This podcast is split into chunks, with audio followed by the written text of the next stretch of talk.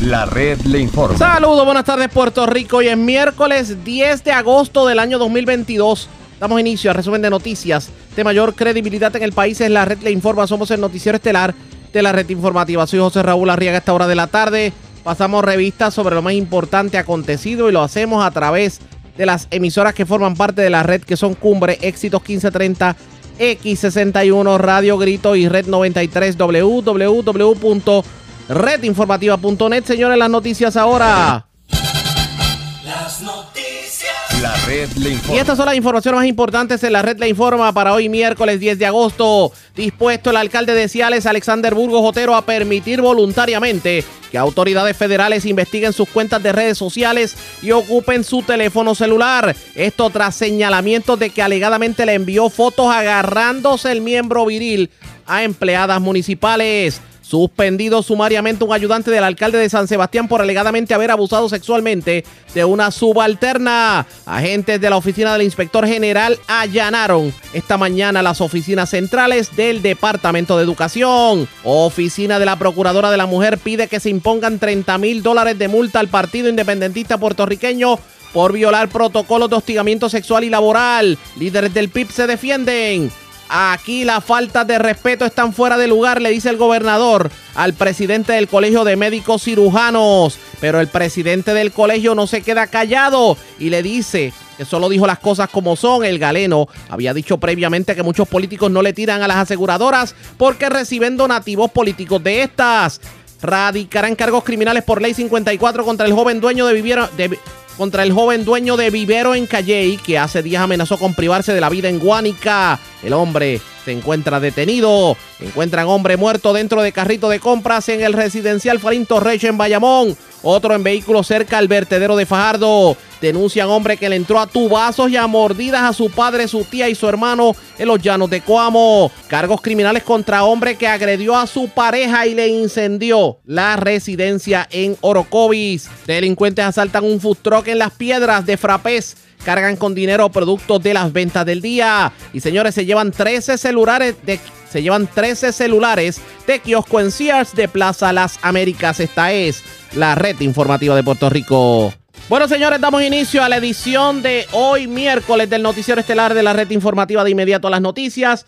El alcalde de Ciales, Alexander Burgos, se defendió de acusaciones en su contra, en donde se insinúa, o se insinuó por parte de un programa de televisión, de que el Ejecutivo Municipal envió fotos de alto contenido sexual a empleadas municipales y que muchas de esas empleadas se sentían intimidadas a tal extremo que no se atrevían a radicar querellas ante las autoridades. Asegura el alcalde que él no fue el que envió las fotos, que es un fotomontaje, pero también dio a entender de que todo esto se pudiera tratar de una agenda de gente dentro de su municipio en su contra. También dijo estar dispuesto a, a que se permita por parte de él que las autoridades federales investiguen sus cuentas de redes sociales e inclusive entregar su teléfono. En entrevista en la mañana de hoy, esto fue lo que dijo el alcalde de Ciales, Alexander Burgos Otero. Categóricamente hemos expresado que no, que esto se trata de, pues de, de, un fotomontaje de bien creado, ¿verdad? Para, para tratar de difamar eh, lo que es mi reputación, mi nombre.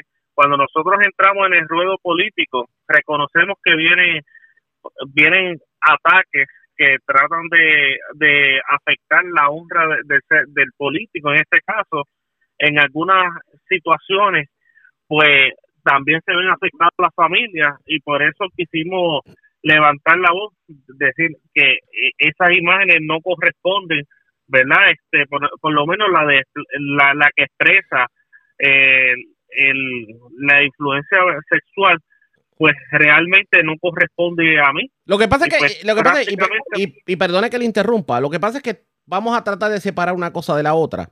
El que usted claro. en, su, en su vida privada, usted quiera compartir eh, alguna foto con una dama de manera privada, eso ni es delito ni nadie se lo puede prohibir. Tal vez el cuestionamiento que se trajo ayer en el programa de la Comay es que eh, alegan en el programa que ese tipo de fotos se las envió alegadamente a empleadas municipales, que ya eso implica otra cosa. Implica lo que puede ser un acoso claro. sexual. Eh, usted insiste claro. en, que, en que esa, usted simplemente no le ha enviado fotos agarrándose el miembro a ninguna dama del municipio. Usted está se- totalmente seguro. Bueno, eh, la, la evidencia es dónde está la querella. Si, si no hay una acusación o una querella formal, pues realmente eso pone en tela de juicio la, la integridad, ¿verdad?, de, de- de la noticia. No, esa parte la entendemos. Si no hay querella, o sea, si no hay querella, no hay da. Pero, por ejemplo, el alegato que se hace es que hay damas que no se han atrevido a querellarse. La pregunta, vol- vuelvo y hago la pregunta directamente. ¿Usted le garantiza al pueblo de Ciales y al pueblo de Puerto Rico que usted no le ha enviado una foto agarrándose el miembro a una empleada municipal? ¿Lo garantiza? Catego- categóricamente no, y en la introducción del programa, no recuerdo si fue Julito o, o usted, Arriaga, mencionó sobre que en el Nacha guardan los, Oh, sí. los videos, los pues ahí, pues O sea- prácticamente o sea estoy dispuesto a someterme a cualquier tipo de, de escrutinio que evidencie, ¿verdad?, eh, mi inocencia para ver si en efecto pues traté de propasarme con una empleada municipal enviándole fotos como o videos como alega el programa de, de Cobo Santa Rosa. O sea, que usted estaría dispuesto inclusive a permitir que las autoridades, por ejemplo, División de Crímenes Cibernéticos o los federales, investiguen sus cuentas de redes sociales e inclusive entregar su teléfono. Correcto. Y, y, y nosotros nos em- amparamos, que es un fotomontaje, porque si, si observamos, si Ujú. observamos, nuestro equipo de trabajo y yo estuvimos anoche observando Sí. sobre la problemática y sobre pre- precisamente el avatar. En unos videos sale un hombre, o sea, el, el avatar que corresponde a un hombre, en otro corresponde pues a, a una mujer. Y pues prácticamente pues no- nos pone en tela de juicio sobre la integridad de los videos. Fotomontaje. Usted asegura que es un... Podría ser, pero, bueno, pero ¿cómo, cómo, cómo le, no- cómo le garantizamos al pueblo que verdaderamente es un fotomontaje? por lo que estoy explicando, por lo de los perfiles no corresponden, es palpable a simple vista el icono que representa el, el perfil de la supuesta persona, que en efecto cambia en cuestión de segundos de una mujer a un avatar de hombre. O sea que, que- que- Igual. que estaríamos hablando de dos cuentas distintas. Porque el avatar es distinto Es- en, en la cuenta de Snapchat. Y una de, las y una de las investigaciones que hemos realizado, que no sé las razones tendrá, el señor Cobo Santa Rosa decidió omitir el nombre del usuario que yo sé que se lo enviaron, que es Pulpo88. ¿Por qué, por qué lo omitió? Bueno, próximamente habrá que, que investigar, ¿verdad? Por, porque, ¿Por qué omitió, ¿verdad? Que se dijera Pulpo88. Que ese es usuario. Y yo categóricamente ese es es usuario de. Snapchat. Según las investiga según las investigaciones, la información que recibió el señor Cobo Santa Rosa, co- eh, el perfil de, de Snapchat corresponde a una cuenta de usuario, Pulpo88, que colocó el nombre de Al. Y son parte ¿verdad? De, de las investigaciones que están haciendo mi división, la división legal mía personal. Por no otro, del la- por otro lado, tal vez muchos han cuestionado el que si se supone que Snapchat es una aplicación que cuando usted ve los videos se borran, ¿cómo es posible que los videos hayan estado guardados en un teléfono y se hayan presentado después en un programa de televisión? Es correcto. Y segundo, este sa- eh, salen todos los videos de corrido. Bueno, Por ejemplo, en una también eso se le puede atribuir al también eso se le puede atribuir al tiempo de televisión, que no es un tiempo largo. No, no, pero, pero me refiero a que, por ejemplo, en una sale, eh, yo en, en, en la oficina, por lo que pude recordar, otra sale en una actividad social, en otra sale en índole sexual, en fin, eh, salen como varias, varias instancias diferentes que representan una incongruencia en, en la identidad y, y la verticalidad que tiene que corresponder a un video Alcalde, para llevarlo, ¿verdad?, a una acusación seria. alcalde, a usted se le acusó ayer de, de de alguna manera mantener un patrón de intimidación en contra de empleadas municipales al extremo de que personas que recibieron este tipo de material, alegado material que supuestamente usted envió y usted alega que no, que, que usted las amenazó, que le dijo que no, que, que no hicieran nada, que podían, podían, podían perder su empleo, etcétera, etcétera. Eh, sobre este tipo de acusaciones, de que usted de alguna manera es intimidante con las empleadas municipales, ¿qué me dice?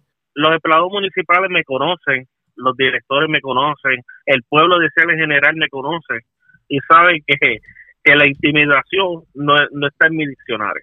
Usted dice que aquí pueden haber algunas razones, etcétera, etcétera, pero yo le pregunto, ¿usted va a demandar a alguien? Bueno, es una de las posibilidades que se están evaluando. Sí, pues le pregunto, usted habla de mi división legal, mi asesoría legal, pues obviamente me imagino que entonces usted está vislumbrando demandar a alguien o, por esto.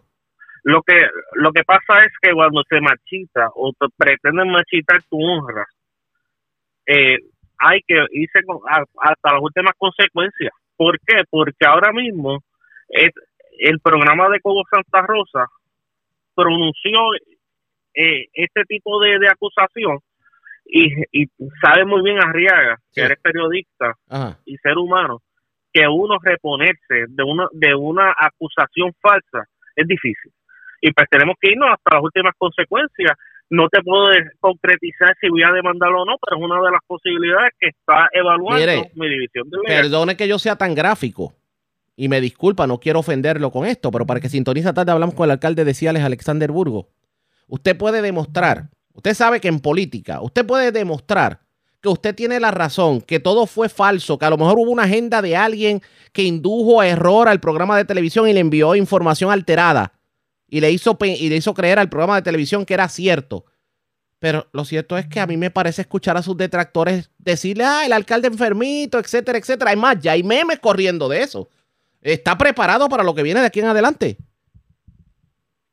Claro que sí, pues, porque estamos con la frente en alto, la inocencia. El pueblo va a juzgar y el pueblo, más allá de, de, no tolerar este tipo de conducta, también no tolera la injusticia, tampoco, tampoco tolera cuando se trata de machitar la reputación de, de algún ser humano por, por cuenta de, la- de la maldad.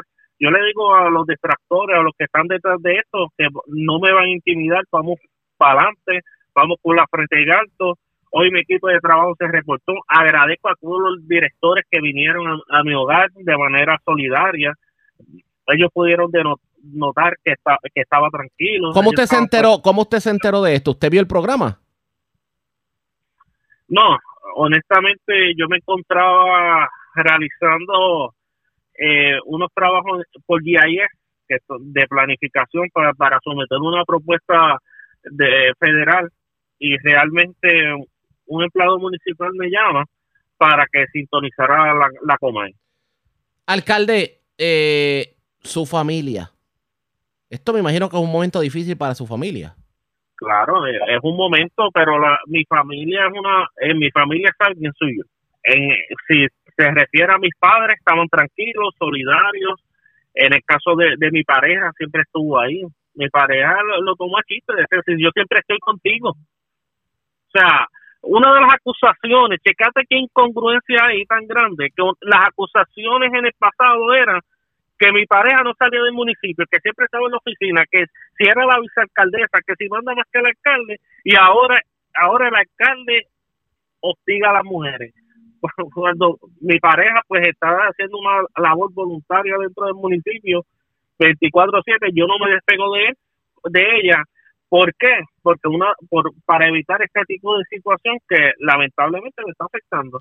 El pueblo de Ciales sabe que yo estoy 24/7 con mi pareja. Pero, a- alcalde, ¿qué interés puede tener algún sector de hacerle daño a usted simplemente insinua- insinuando que usted es el, me disculpa lo- las palabras, pero tengo que usarlas, que usted es como quien dice el mamito, el varón dandy, el, el, el, el Latin lover o como quiera que se diga? Bueno, ¿quién, es, es como yo escribí mi comunicado. ¿Quién o quiénes están detrás de esto? Exacto. Individuos que de alguna manera u otra quisieron manipular mi toma de decisiones. Algún individuo que desea mi posición. Hay cuestiones dónde están las querellas. Eh, mo- dirá. momento, momento. Algún individuo que está detrás de su posición. O sea, que usted entiende que esta, esto que ocurrió en el programa de televisión fue algo malintencionado de sectores dentro del municipio que le quieren quitar la silla. Pu- puede ser, o porque no pudieron manipular mi toma de decisiones. Estamos, mira, eh, mira, Riaga, Dígame. es lamentable, es lamentable yo someterme a este tipo de, de situación en vez de que Ciales es el único municipio que está llevando todos los procesos de subasta federal, de pequeños proyectos Seguro. que se puedan hacer por invitación, que está todo el mundo haciéndolo por invitación, que yo lo estoy haciendo abierto. El que quiera participar y licitar en Ciales, lo que tiene que hacer es entrar a www.municipiodeciales.com y entrar a la subasta y ahí tiene acceso y todo aquel contratista que desee participar en Ciales lo puede hacer. Así llevando una una una política pública de transparencia. Y, y es increíble de que mientras en otros municipios lo que se habla es de casos de corrupción en Ciales lo que se está hablando es de transparencia se está hablando de, de cómo podemos maximizar los fondos federales Alcalde. y es increíble Ajá. Sí, yo no le entiendo el punto, por alcalde. Cierro con esto porque es que el tiempo nos traiciona. ¿Usted va a ir al programa de televisión o va a pedir foro en el programa de televisión para aclararle en el lugar donde lo acusaron que usted tiene la razón? bueno nosotros solicitamos participación Ustedes solicitaron, o sea, usted, usted le está pidiendo al programa de la Comay que lo invite, que usted quiere aclarar, que le deje hablar. Correcto, correcto. Estamos participando en todos los programas porque sabemos que nos acompaña la razón. Esas fueron las expresiones en la mañana de hoy del alcalde de Ciales, Alexander Burgos Otero. Le insiste en que él no es la persona que aparece en esos videos de Snapchat enviando fotos frescas a las damas del municipio de Ciales. ¿Qué terminará ocurriendo en este sentido? Pendientes a la red informativa. Presentamos las condiciones del tiempo para hoy. Hoy miércoles, se anticipa otro día caluroso. Las temperaturas deben aumentar a los bajos 90 grados en áreas costeras y urbanas, pero con índices de calor entre 102 y 107 grados para el norte y oeste de Puerto Rico. Mientras que el parcho de humedad se mueve hacia el oeste, la humedad disponible se debe combinar con los efectos locales para generar lluvia en el interior y oeste. Acumulación de agua en carreteras y sectores de pobre drenaje es posible. A través de las aguas, se espera oleaje de 3 a 5 pies con vientos del este de 10 a 15 nudos. Existe riesgo moderado de corrientes marinas para casi todas las playas. En la red informativa de Puerto Rico, este fue el informe del tiempo. La red le informa. Señores, regresamos a la red Le Informa, el noticiero estelar de la red informativa. Gracias por compartir con nosotros un empleado municipal de San Sebastián, quien además es amigo del alcalde Javier Jiménez. De hecho, es uno de sus ayudantes. Fue suspendido sumariamente luego de que una subalterna del mismo municipio se querellara en su contra por presuntamente haberla violado. Así lo confirmó en la mañana de hoy en entrevista con este servidor el propio alcalde. El alcalde, pues, lamenta la situación. Estamos hablando de un empleado que tiene 71 años. La víctima alegada tiene 25 años. Esta dama alega que el ayudante del alcalde la obligó a sostener sexo en facilidades del municipio por más de tres ocasiones. ¿Qué pasa por la mente del alcalde Javier Jiménez con esta situación? Escuchemos lo que dijo la mañana de hoy en entrevista. No, básicamente la, la que nosotros emitimos nuestro comunicado de prensa el, el ayer martes por la mañana, en la cual pues existe unas alegaciones de una empleada contra otro empleado dentro del municipio de San Sebastián y que la policía de Puerto Rico, el Departamento de Justicia comenzó una investigación. Eh, y dentro de esas investigaciones, pues eh, eh, una de las cosas que nos solicitaron fue entrar pues, en una de, la, de las oficinas y nosotros lo autorizamos, pero subsiguientemente la policía, pues, eh, Fiscalía prefirió eh, que fuera por, por orden de un juez, ¿verdad? Por algunos tecnicismos. Eh, y pues comenzó esa investigación por parte de la policía del Departamento de Justicia. En el caso nuestro, cuando advenimos eh, a esta situación, pues se activan los protocolos que establece la reglamentación que tenemos dentro del municipio de San Sebastián. Y en esa etapa estamos, estamos en la etapa que la policía pues está investigando. Déjeme ir con calma. Cuando usted habla de activar los protocolos, ¿qué es lo que específicamente se hace en este tipo de casos? Para que la gente entienda. Bueno, eh, en casos, yo no te puedo hablar del caso específico, porque está en etapa sí, eh, eh, de investigación. de investigación. Pero la persona me imagino, la persona me imagino que se saca aparte, o sea, ¿qué La pasa? persona se suspende, Ajá. la persona se suspende sumariamente. Entiendo. Se suspende sumariamente la persona eh, hasta que concluya pues la investigación eh, o subsiguientemente pues el desenlace de todo esto, ¿verdad? Pero eh, y se establecen otros protocolos relacionados con toda la situación. ¿Qué, cuáles son los protocolos? Pues yo no te puedo hablar porque no te quiero hablar de la situación particular, ¿verdad? Eh, lo que ha trascendido en la prensa, yo no sé cómo la prensa saca, pues, no la prensa, sino cómo la policía divulga eh, información que está en una etapa de investigación, ¿verdad? usted entiende, usted entiende que esto, esto debió, si acaso, divulgarse cuando hubiera algún tipo de erradicación de cargos criminales en caso de que prosperara la investigación.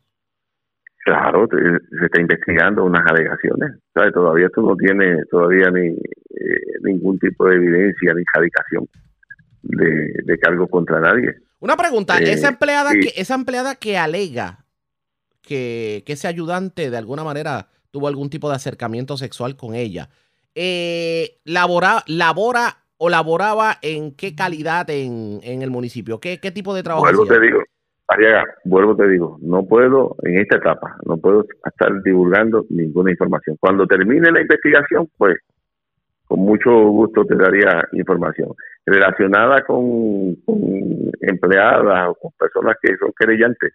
Una de las cosas que se garantiza es, la confidencialidad sobre estas personas eh, y menos pues, divulgarlo públicamente. Así que en la etapa que está en investigación, pues no sería propio de nuestra parte entrar en esos detalles. Este empleado, este, eh, la persona que, que es señalada, ¿era su ayudante directo, era vicealcalde? Era qué, o sea, ¿qué función tenía en el municipio? Era ayudante especial nuestro. El ayudante. Era, sí, era ayudante especial nuestro. La persona enlace eh, para resolver las situaciones que había con acueducto y energía eléctrica. O sea, pero no, no, era, no era como decir el vicealcalde, sino era otro tipo de ayudante no, directo. No. Ok, o sea. No es ayudante, el vicealcalde es otra persona. entiendo, un, un, ayudante. Y, esa, y esa persona tenía a su cargo eh, la oficina y tenía a su cargo un sinnúmero de empleados, me imagino, como parte de su función. No muchos, los municipios nuestros no tienen muchos empleados.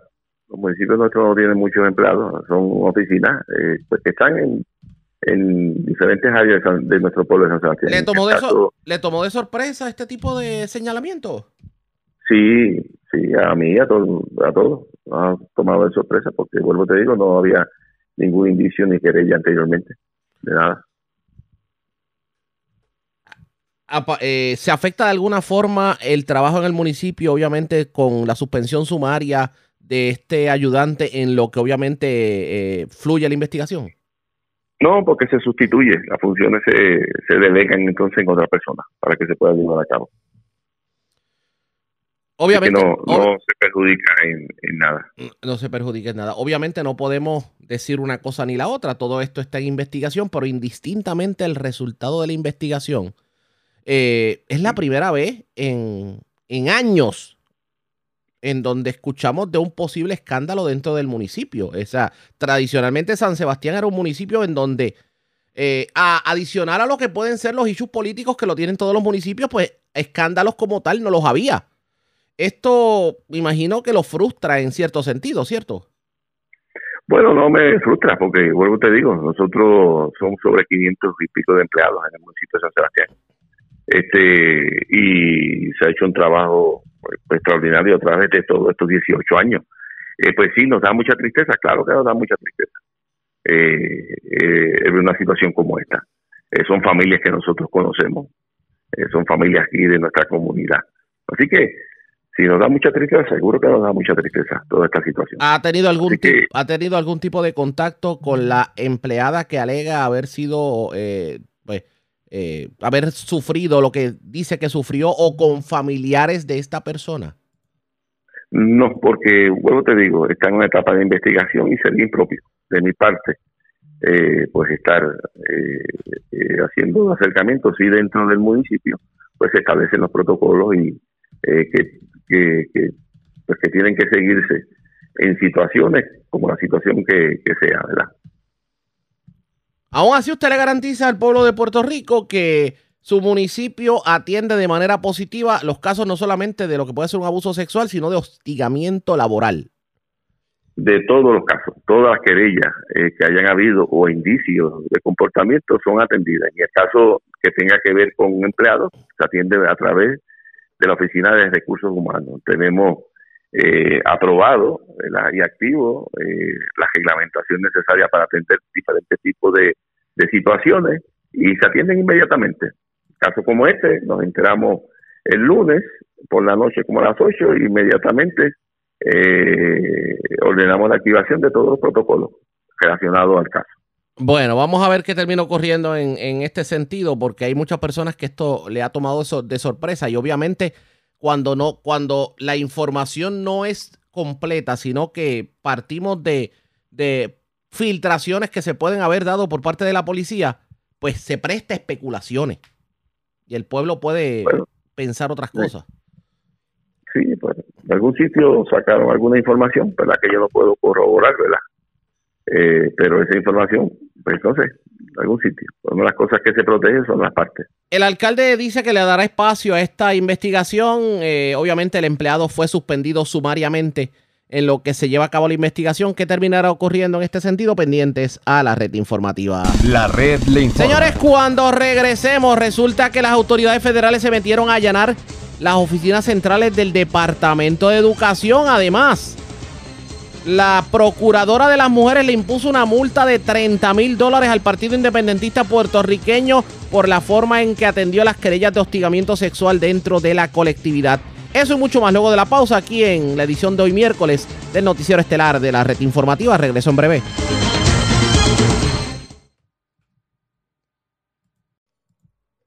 La red le informa. Señores, regresamos a la red le informa. Somos el noticiero estelar de la red informativa. Gracias por compartir con nosotros. Agentes de la oficina del inspector general del Departamento de Educación ejecutaron en la mañana de hoy una orden de allanamiento a las oficinas del Departamento de Educación en Atorrey. Esta información, de hecho, trascendió temprano cuando Limari Jovet, oficial de prensa de la Fiscalía Federal, pues indicó que por el momento, pues, en ese momento nos iban a dar detalles sobre el caso porque la orden de allanamiento era una orden sellada. El secretario de Educación, Eliezer Ramos Párez, habló sobre este allanamiento con la prensa y esto fue lo que dijo en una parte con los medios. En, en, efecto, ¿verdad? Lo que han estado reseñando es correcto. Ha habido un requerimiento por parte de las autoridades federales, requerimientos de documentos, requerimientos de información. Eh, nosotros, ¿verdad? Por parte del departamento estamos en total colaboración, he estado desde tempranas horas en la mañana en comunicación con los agentes federales, personal igualmente la instrucción que se les ha dado es colaborar, ¿verdad? Y dar acceso a la totalidad de la información de la cual el Departamento de Educación es custodio. Nosotros seguimos enfocados en un back to school que tenemos. Hoy particularmente tenemos la cumbre de directores en el centro de, de, convenciones. En esa cumbre vamos a estar hablando con los directores de cuál es la expectativa de este inicio escolar, de cuáles son los proyectos que están en curso, igualmente los preparativos, sobre todo temas de COVID y otros temas de salud, ¿verdad? Que, que están aquejando, ¿verdad? A Puerto Rico. ¿Qué le estaban requiriendo específicamente? Mira, no, no, voy a, no voy a entrar en detalle, es una investigación que está en curso. Este servidor, como con otras investigaciones, va a estar colaborando. Vamos a estarle dando acceso total a las autoridades federales. Eh, hemos estado en, conver en, conversación con ellos durante toda la mañana, lo vamos a continuar durante el día hasta que esta investigación culmine. ¿Le tomó por sorpresa usted tenía conocimiento de esta investigación? Repíteme ¿Le tomó por sorpresa o tenía conocimiento de esta investigación? Bueno, nosotros estamos, ¿verdad? Todos los días es rutinario la colaboración con la oficina del inspector general. En este caso, el inspector general ha venido, ¿verdad? A, a, llevarse documentos en original para continuar unas investigaciones. Sí me toma de sorpresa, ¿verdad? La visita en el día de hoy. No es costumbre, ¿verdad? Que haya avisos previos, pero sí han tenido la amabilidad de ponerme al tanto.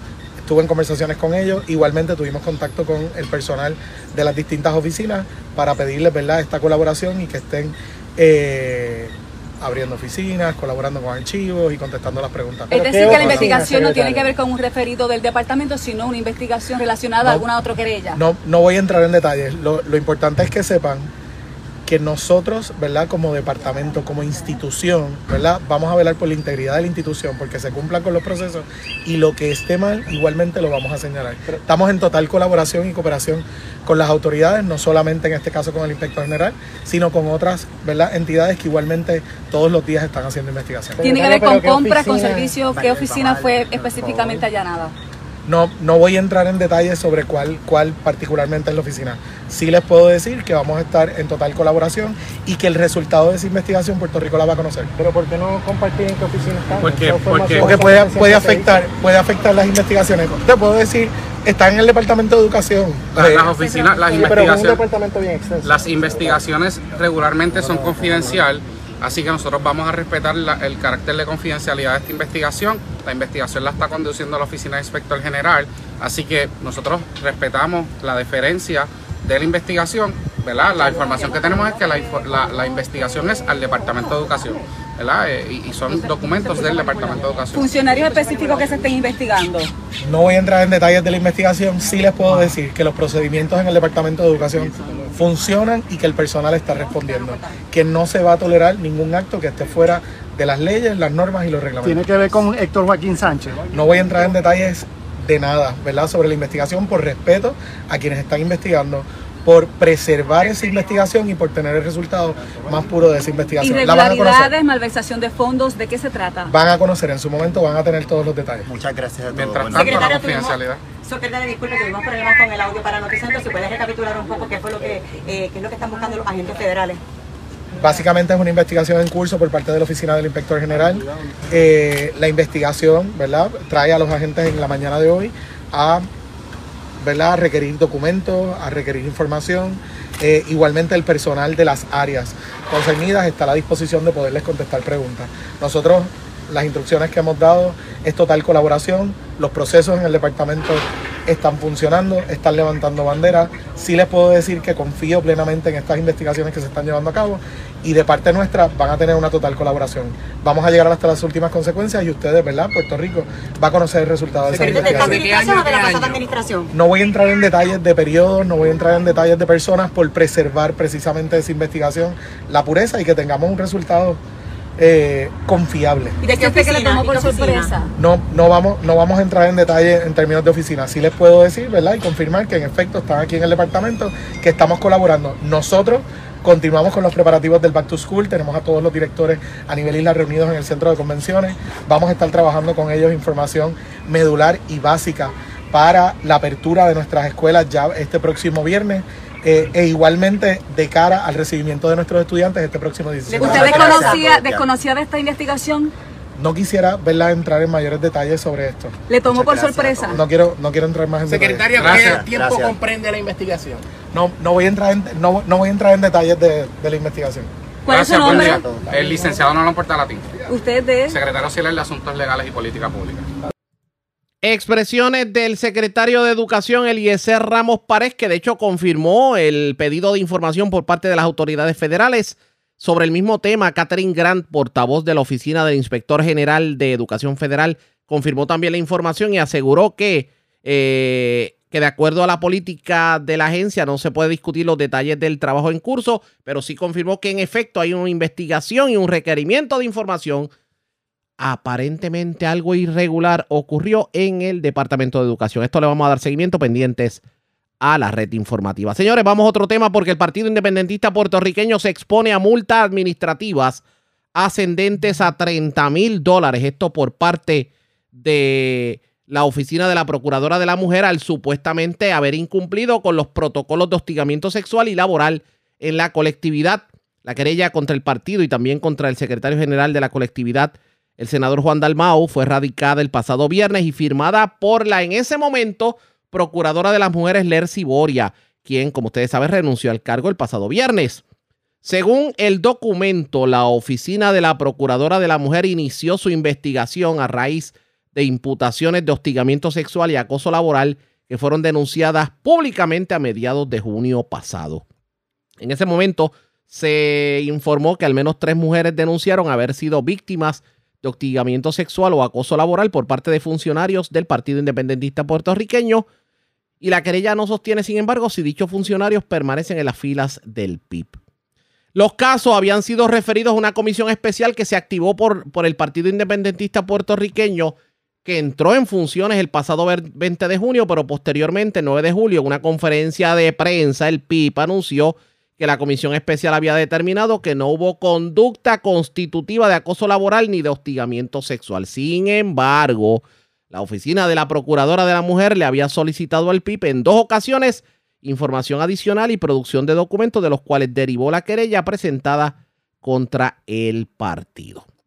Entre otras cosas, la pesquisa encontró la de la Procuradora de la Mujer que el primer y único protocolo que ha tenido el PIB para prevenir y manejar casos de hostigamiento sexual en el empleo fue aprobado y comenzó su vigencia el pasado 28 de junio y con anterioridad a esa fecha, el PIB nunca tuvo un protocolo y procedimiento para prevenir el hostigamiento sexual en el empleo ni para atender casos y querellas de hostigamiento sexual. Eso pues se desprende del documento de 13 páginas de la oficina de la Procuradora de la Mujer. También la Procuradora denunció que el documento recién aprobado llamado Política y Protocolo para prevenir y prohibir el hostigamiento sexual en el empleo del PIB fue diseñado y redactado de manera apresurada y negligente en un proceso que duró apenas 12 días. Y la Oficina de la Procuradora de la Mujer entiende que el, el corto tiempo de elaboración presumiblemente es la razón total o parcial por la que contiene una gran cantidad de información incorrecta sobre la ley 17 de 1988,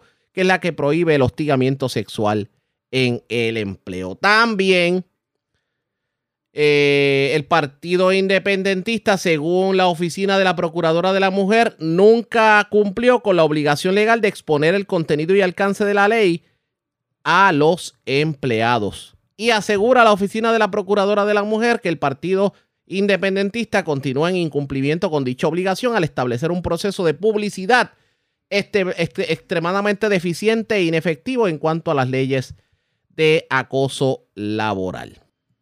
Hoy, precisamente sobre el tema, el Partido Independentista Puertorriqueño reaccionó en una conferencia de prensa. Y vamos a hablar sobre lo ocurrido en esa conferencia de prensa. Yo tengo esta hora de la tarde en línea telefónica a la vicepresidenta del PIB, la senadora María de Lourdes Santiago. Saludos, buenas tardes, bienvenida a la red informativa. Muchos saludos a ti, Arriaga, a todas las personas que nos escuchan. Y gracias por compartir con nosotros. Esto de que la Procuradora de la Mujer haya bajado como, como bombero apagando fuego en contra del Partido Independentista puertorriqueño, ¿qué, qué, le, qué pasa por la mente de ustedes? ¿Ustedes aceptan esto como válido? Primero hay que aclarar dos cosas porque se están repitiendo falsedades por ahí con una gran libertad. La procuradora no ha adjudicado, aquí no hay una imposición de multa, aquí hay una petición de Lercy Boria de que se le impongan 30 mil dólares en multa al Partido Independentista, pero esto es un proceso que está comenzando.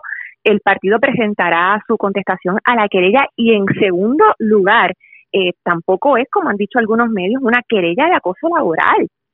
Lo único, lo único que señala la procuradora, mira qué gran descubrimiento, es lo que yo dije desde el primer día, Riaga, que el partido como patrono, ahora mismo tiene dos empleados, eh, no tiene, no tenía a la fecha de que empezó este asunto los protocolos de hostigamiento sexual en el empleo y de acoso laboral, que en el caso del de acoso laboral pero, es una obligación relativamente reciente. Eso es todo. Hay algo que yo no entiendo en todo esto porque eh, si ustedes admitieron que en efecto eso no, no lo tenían y ustedes tomaron la acción correctiva y en efecto se hizo el documento porque nos consta que ya el documento se produjo y se circuló a los empleados del Partido Independentista puertorriqueño, entonces, ¿dónde está la irregularidad? Pero si ustedes hicieron lo que tenían que hacer. Pero te digo más todavía, te digo mucho más. La procuradora hizo dos requerimientos de información al PIB y en el último requerimiento pidió que le entregáramos toda la información sobre el procesamiento de las querellas. Y Ariaga se le entregó todo, todo lo que la comisión especial evaluó, que eso incluye, ahí hay screenshots, ahí hay la exportación completa de un chat donde hay eh, textos, donde hay fotos, donde hay audio. La procuradora lo vio y lo escuchó todo sobre los méritos de las querellas y no hizo ninguna determinación ni de acoso laboral ni de hostigamiento sexual, teniendo toda la evidencia en sus manos. Más aún, la, procuradora, y está en el mismo documento, tiene, ella tiene tres fuentes, Twitter, Facebook y la información que el Partido Independentista le proveyó. Esa señora, la nueva secretaria de Estado, no citó testigos, no tiene una sola declaración jurada, no hizo ningún esfuerzo de investigación.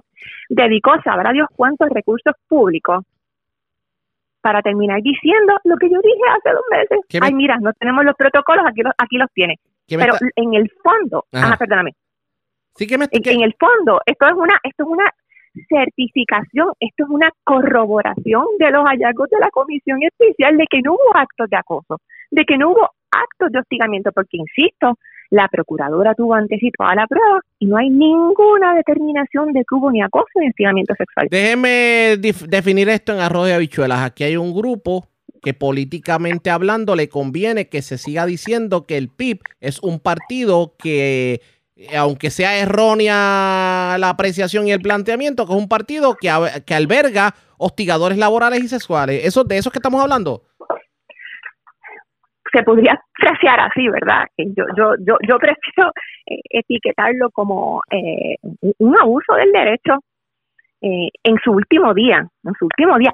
Oye, la misma procuradora, que esto también hay que decirlo, Ariad, aquí en mayo se hicieron declaraciones juradas en el Tribunal Federal. Hay un testimonio diciendo que un representante tenía sexo con sus empleadas en el Capitolio, que los demás empleados y empleadas lo escuchaban y lo sabían y eso no, con eso hasta donde sepamos, ahí dónde está la multa. Digo, hoy mismo se está, hoy mismo, hoy mismo- hoy mismo se está hablando de un de un alto oficial de un municipio que alegadamente abusó de una subalterna. Al PIB 30 mil pesos porque no había hecho unos protocolos que se escribieron, se trabajaron. Le, le- le quieren vaciar las arcas al PIB cuando el PIB ha sido el partido político que más dinero ha recogido.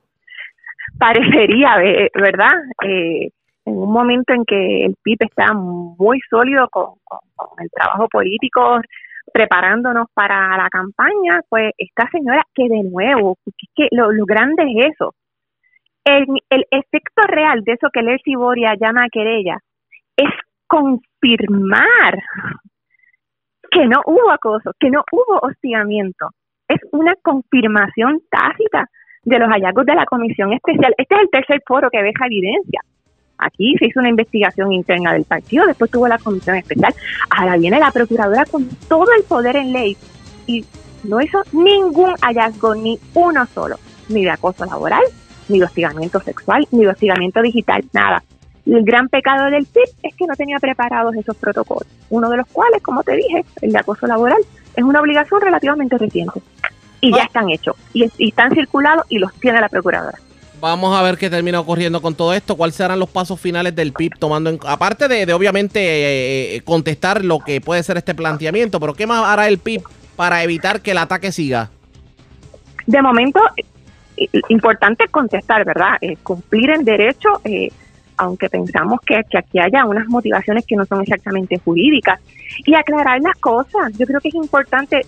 Hubo un momento en que yo, un momento, decidí no hacer más declaraciones porque estábamos pendientes de esa investigación y no podíamos hablar de la investigación mientras fuera confidencial esa primera etapa.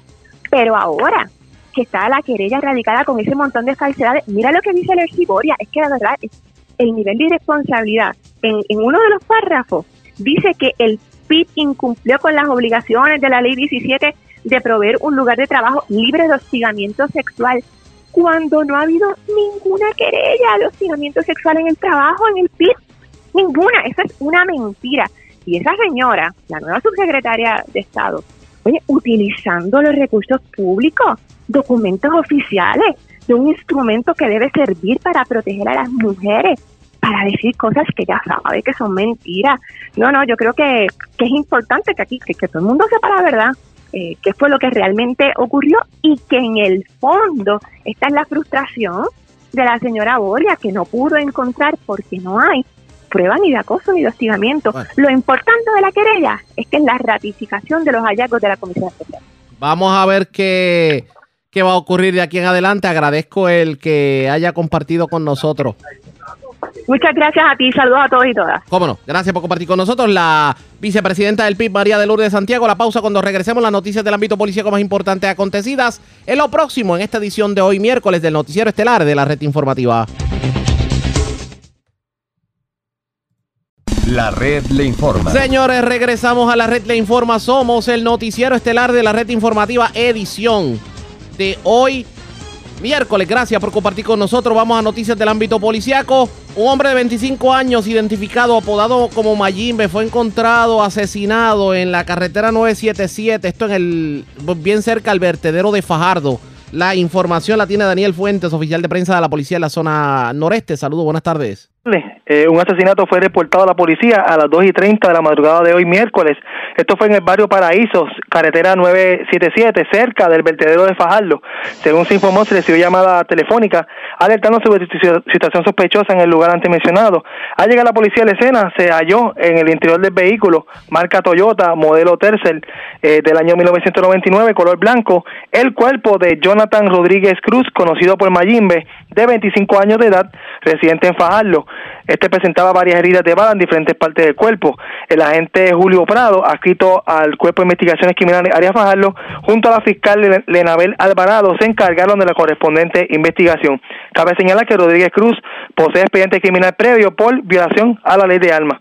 Eso es lo que tenemos hasta el momento. Buenas tardes. Y buenas tardes para usted también.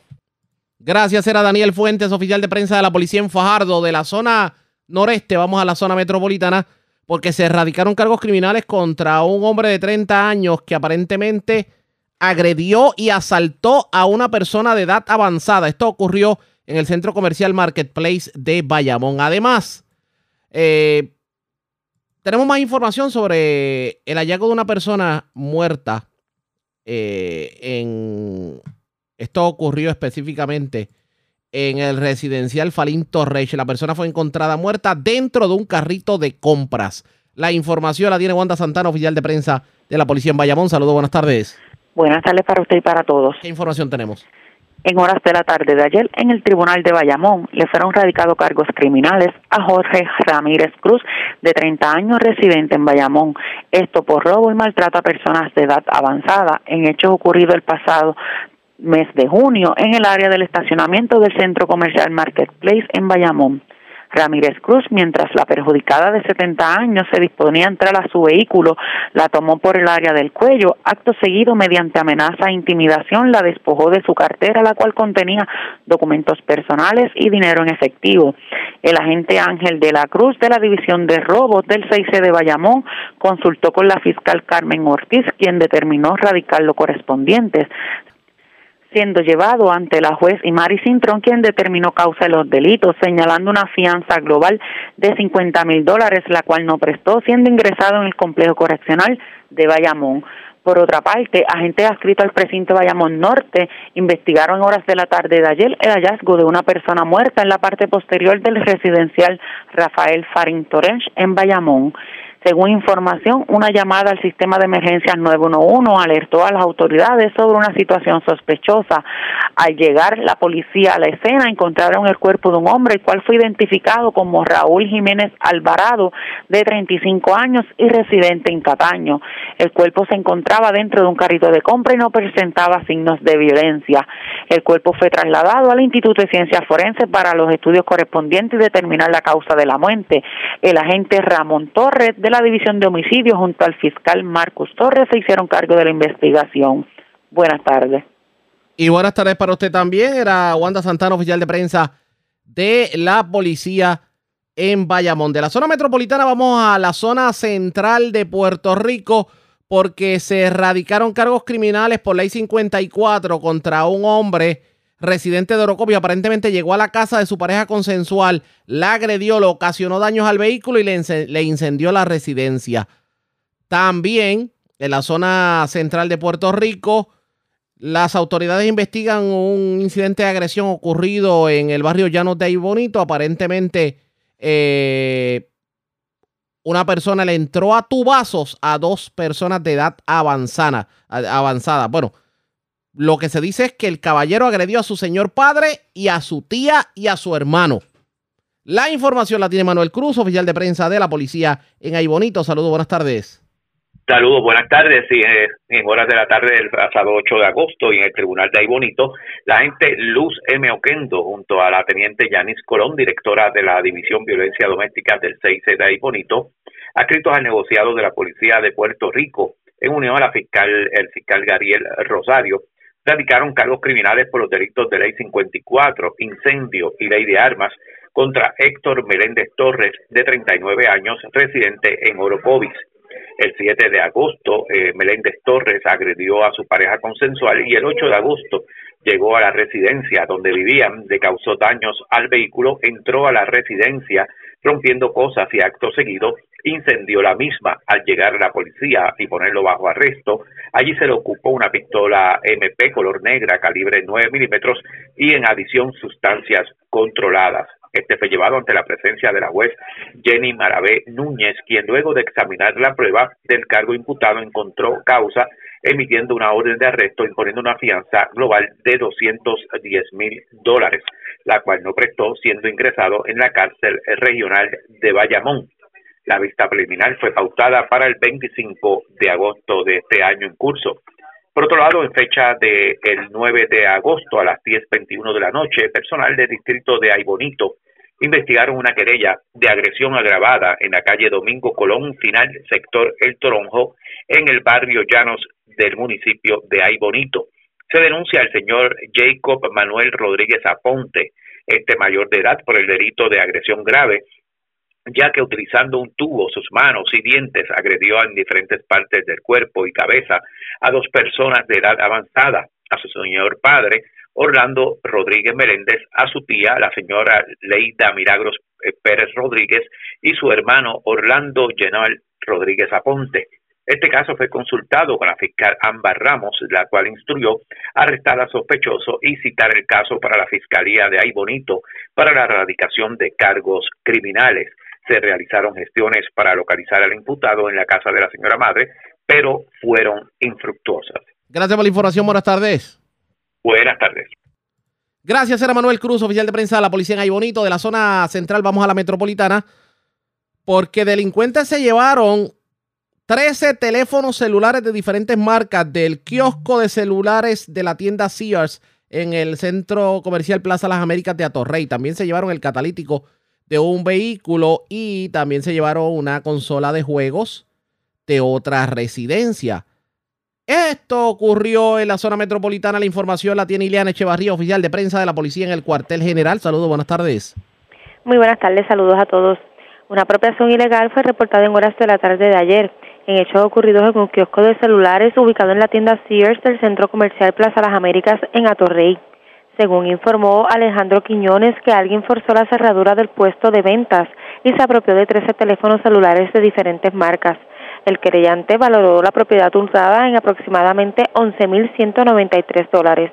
El agente Ramos, adscrito a la División de Propiedad del CIC, se hizo cargo de la investigación. Por otro lado, agentes adscritos al precinto de Atorrey investigaron un escalamiento reportado en horas de la tarde de ayer en la calle José Martín de la urbanización Floral Park. Según informó Alba Cruz que alguien le ocasionó daños a la ventana lateral de su residencia y obtuvo acceso al interior. Una vez allí, la persona se apropió de un PlayStation 5 y un control de juego. El agente José Rodríguez investigó preliminarmente y refirió el caso a la División de Propiedad del CIC de San Juan para que continúen con dicha investigación. Además, una apropiación ilegal fue reportada a eso de las 4 y 39 de la tarde de ayer en la calle 46 de la urbanización Reparto Metropolitano en San Juan. Informó Frances Colón que alguien se apropió del catalítico del vehículo Mitsubishi Outlander del año 2020 y de color rojo. La propiedad hurtada no fue valorada y este caso fue referido a la División de Propiedad del Cuerpo de Investigaciones Criminales de San Juan, quienes seguirán investigando sobre estos hechos. Gracias por la información. Buenas tardes. Buenas tardes. Era Iliana Echevarría, oficial de prensa de la policía. Más noticias del ámbito policía con nuestra segunda hora de programación. Por esta hora de la tarde hacemos lo siguiente. La red le informa. Nos vamos a una pausa, identificamos nuestra cadena de emisoras en todo Puerto Rico y regresamos con más en esta edición de hoy miércoles del noticiero estelar de la red informativa. La red le informa. Señores, iniciamos nuestra segunda hora de programación. El resumen de noticias de mayor credibilidad en el país es la red le informa. Somos el noticiero estelar de la red informativa, edición de hoy, miércoles 10 de agosto. Vamos a continuar pasando revistas sobre lo más importante acontecido, como siempre, a través de las emisoras que forman parte de la red, que son Cumbre, Éxitos 1530, X61, Radio Grito y Red 93, www.redinformativa.net. Señores, las noticias ahora. Las noticias. Y estas son las informaciones más importantes en la red Le Informa para hoy miércoles 10 de agosto. Dispuesto el alcalde de Ciales, Alexander Burgos Otero, a permitir voluntariamente que autoridades federales investiguen sus cuentas de redes sociales y ocupen su teléfono celular. Esto tras señalamientos de que alegadamente le envió fotos agarrándose el miembro viril a empleadas municipales. Suspendido sumariamente un ayudante del alcalde de San Sebastián por alegadamente haber abusado sexualmente de una subalterna. Agentes de la oficina del inspector general allanaron esta mañana las oficinas centrales del Departamento de Educación.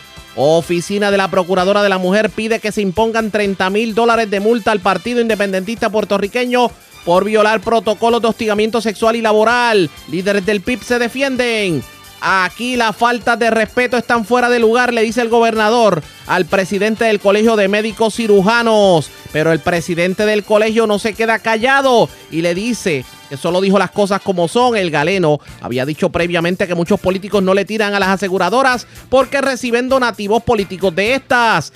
Radicarán cargos criminales por ley 54 contra el joven dueño de Viviero, de, contra el joven dueño de Vivero en Calley, que hace días amenazó con privarse de la vida en Guánica. El hombre se encuentra detenido. Encuentran hombre muerto dentro de carrito de compras en el residencial Farinto Reyes en Bayamón. Otro en vehículo cerca al vertedero de Fajardo. Denuncian hombre que le entró a tubazos y a mordidas a su padre, su tía y su hermano en los llanos de Coamo. Cargos criminales contra hombre que agredió a su pareja y le incendió la residencia en Orocovis. Delincuentes asaltan un food en las piedras de Frapés cargan con dinero productos de las ventas del día. Y señores, se llevan 13 celulares de se llevan 13 celulares de kiosco en Sears de Plaza Las Américas. Esta es la red informativa de Puerto Rico. Bueno, señores, damos inicio a la segunda hora de programación en Noticiero Estelar de la red informativa. De inmediato a las noticias, parece que le ha caído la Santa Inquisición al presidente del Colegio de Médicos Cirujanos de Puerto Rico, luego de que en esta semana pues acusar al gobierno de hacerse de la vista larga con la situación de las aseguradoras y entiende que esto es el denominador común para que los médicos simplemente pongan pies en polvorosa. El gobernador Pedro Pierluisi ayer en conferencia de prensa le bajó bastante fuerte al titular del Colegio de Médicos Cirujanos. Asegura que no va a permitir faltas de respeto. Eso es lo que dijo por lo menos el... Eso fue lo que dijo por lo menos el primer eh, ejecutivo sobre el particular. Vamos a escuchar precisamente para que la gente tenga una idea las declaraciones que diera ayer el gobernador y la pregunta es, ¿verdaderamente el gobierno le está tirando un toallazo a las aseguradoras en contra de los médicos? Esto dijo el gobernador. El tono es muy importante. El respeto a mi función, a mi, mi, mi oficina como gobernador, al igual que de los legisladores, eh, se tiene que dar. O sea, aquí las faltas de respeto están fuera de lugar. Yo puedo entender y solidarizarme con reclamos, que llevan pero años, que llevan años, pero otra vez tienen que, tienen que respetar un esfuerzo que está en curso de parte no solo de mi administración, hablo de la propia legislatura. Aquí nadie puede negar que en la administración, en el Ejecutivo del Gobierno de Puerto Rico y en la rama legislativa de Puerto Rico hemos estado constantemente tratando de atender esos reclamos. ¿ok? Y eso es lo que quiero decir. O sea que me parece, me parece otra vez que lo importante es que eh, cuando uno hace reclamos ante funcionarios de gobierno que tienen una confianza depositada en ellos y ellas, que sea con respeto, en un tono eh, eh, cívico, que sea eh, eh, realista también, porque no, de, la noche a la mañana no se resuelven problemas que llevan de décadas. Y eso lo voy a decir insistentemente porque sé que tengo la verdad al decirlo. De hecho, sobre el mismo tema, el secretario general del Partido Nuevo Progresista y senador Carmelo Ríos calificó de irrespetuosa las expresiones del presidente del Colegio de Médicos Cirujanos de Puerto Rico, el doctor Carlos Díaz, en contra de Pierre Luis. Y para que ustedes entiendan de qué estamos hablando, el doctor Díaz Vélez dijo que si el gobierno de Puerto Rico y la Junta de Control Fiscal continúan sin darle prioridad a la crisis de servicios médicos en la isla, los profesionales de la salud exhortarán a sus pacientes a expresarse en las calles y atribuyó la supuesta falta de atención de los políticos a la situación a que la mayoría de los políticos recibe donativos de las compañías aseguradoras. La moneda tiene dos caras en línea telefónica. El presidente del Colegio de Médicos Cirujanos, el doctor Carlos Díaz Vélez. Saludos, doctor. Buenas tardes. Bienvenido a la red informativa. Buenas tardes, buenas tardes a tu radiante y a ti, Arriaga, por, Y gracias, y gracias, doctor, por compartir con nosotros Ayer el gobernador le bajó fuerte, lo calificó de irrespetuoso y escuchamos a Carmelo Ríos también tildándolo de irrespetuoso. De hecho, están sacando a relucir y están insinuando que usted se negó a participar de una mesa redonda que había convocado para el viernes la senadora Riquelme. ¿Qué me dice sobre todo esto? Mira, mira, primero, el país me conoce a mí de muchos años, yo tengo 30 años como cardiólogo, eh, reconocido por mucho, he ocupado posiciones en el sector público por mucho, siempre me he caracterizado por ser una persona de respeto, de llevar el mensaje claro. Yo, e, e, esa parte de falta de respeto está fuera de sí. Es que el gobernador no lo, no lo han orientado bien, parece que no lo han informado. Desde que yo asumí la presidencia, yo me he encargado de hacer contacto con todos la administración del gobernador, con Mellado, con el presidente de la Junta de Licenciamiento, Raúl Méndez, con el comisionado de seguro, con las universidades. Yo he estado, es que un task force, hemos creado un trabajo y nosotros hemos estado de buena para la salud. Yo dije las cosas como son. Aquí las cosas no se ya estamos cansados de que las cosas se hablan y se estudien y se estudien y se hagan comités y resoluciones y no haya resultados. Por ejemplo, ¿qué incentivo tienen los muchachos que se gradúan? Que me diga un, un incentivo, uno, uno, no hay ningún incentivo para retener a los muchachos. Y pasan los años. Yo dije que yo entendía que esta administración no es culpable, pero que si no actúa ahora va a ser cómplice de las anteriores. Eso está claro. Eso no es falta pero de yo, respeto. Pero yo creo que tal vez lo de la falta de respeto, lo, como lo califica el gobernador, viene por las expresiones en el sentido de que usted entendía que muchos políticos tal vez no han actuado porque reciben donativos de las aseguradoras. Eso es historia sabida y concebida de los servidores de salud. Yo llevo años, 30 años, he estado en el gobierno, he sido procurador del paciente, he estado en la Junta de Licenciamiento cinco años, he sido presidente de la Comisión de Salud de la Legislatura Municipal. Eso lo saben. Oye, pero yo estoy hablando de que el gobernador es, yo estoy hablando de que algunos políticos, él no puede decir que yo dije que fue él. Yo no estoy hablando de él, estoy hablando de algunos políticos, por eso es que no se mueven las cosas. Le estoy echando la culpa a él. O sea, yo no le estoy hablando directamente que él es ese político. O sea que yo no sé, aquí las cosas se toman Mira, demasiado. aquí, aquí, a- aquí han, sí, hay mucho, hay muchas personas sensibles, pero aquí han tratado inclusive, y yo creo que por ahí es que viene la cosa, de insinuar que usted está eh, tratando, usted, usted está obviamente haciendo estos señalamientos, abriendo un camino para una posible aspiración política. Ay, por Dios. Mira, yo llevo 30 años en mi vida profesional. Yo sé que el colegio médico, este, porque quiero aportar al país lo que tengo que aportarle. Yo no necesito eso. Que en un pasado yo tuve unas aspiraciones perfecto, perfecto. Pero ahora dime, ahora te digo yo, ¿y si eso fuese verdad? Lo que estoy diciendo no es verdad sobre la salud en Puerto Rico. O sea, usted se reitera en, usted se reitera en que hay políticos que no le quieren poner el cascabel al gato a esta situación porque Eh, están defendiendo eh. a la aseguradora. Exacto, es que sencillamente, mira, yo no tengo error político. Político estaba el colegio antes, que hacían actividades políticas del Partido Demócrata en el colegio. Político antes que aquí no se hablaba de esto, no había un comité de planes médicos en el colegio para no hacerle daño a la administración que estaba corriendo. Político sí había el colegio antes que se le pagaban muchos chavos a muchas personas calderos de un partido político. Eso sí era político el colegio. Yo rompí con todo eso. Yo rompí con todo ese colegio que estaba politizado y lo saben mis compañeros. Yo, yo no tengo pacientes aquí de un partido, yo tengo pacientes de todo Puerto Rico, de los partidos, de todas las religiones, de todas las razas.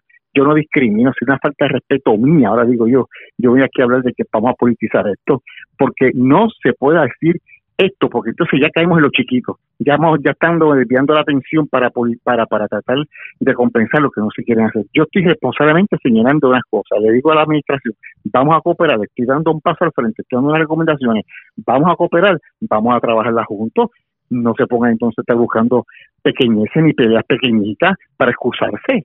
¿Qué- ¿Cuál, cuál es el, el temor entonces? Si es político o no es político, eso no es el hecho. El hecho es que hay una situación en Puerto Rico grave de salud y hay que atenderla. Vamos a la, la cosa chiquita y la pelea barata.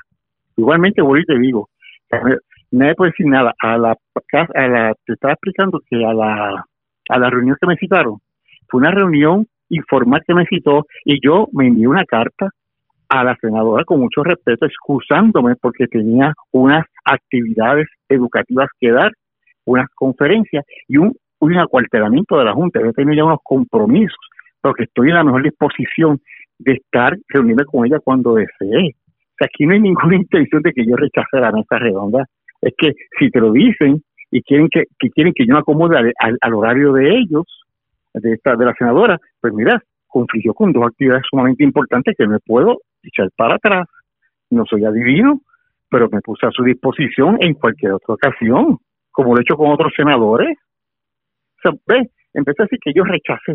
Bendito sea Dios. O sea, como, como si no estuviese disponible, estaba disponible para los medios, disponible para todo, y para, para, para, para, para mismos dirigentes, eh, el secretario de Salud, comisionado de, de Seguro, que son esta administración, para el presidente de la Junta de Licenciamiento, que son esta administración. Yo he estado ahí trabajando con ellos, he estado forzosamente trabajando con ellos de buena, buena actitud. O sea, es que hay ciertas personas que, que usan esto, esta situación para sacarle provecho político.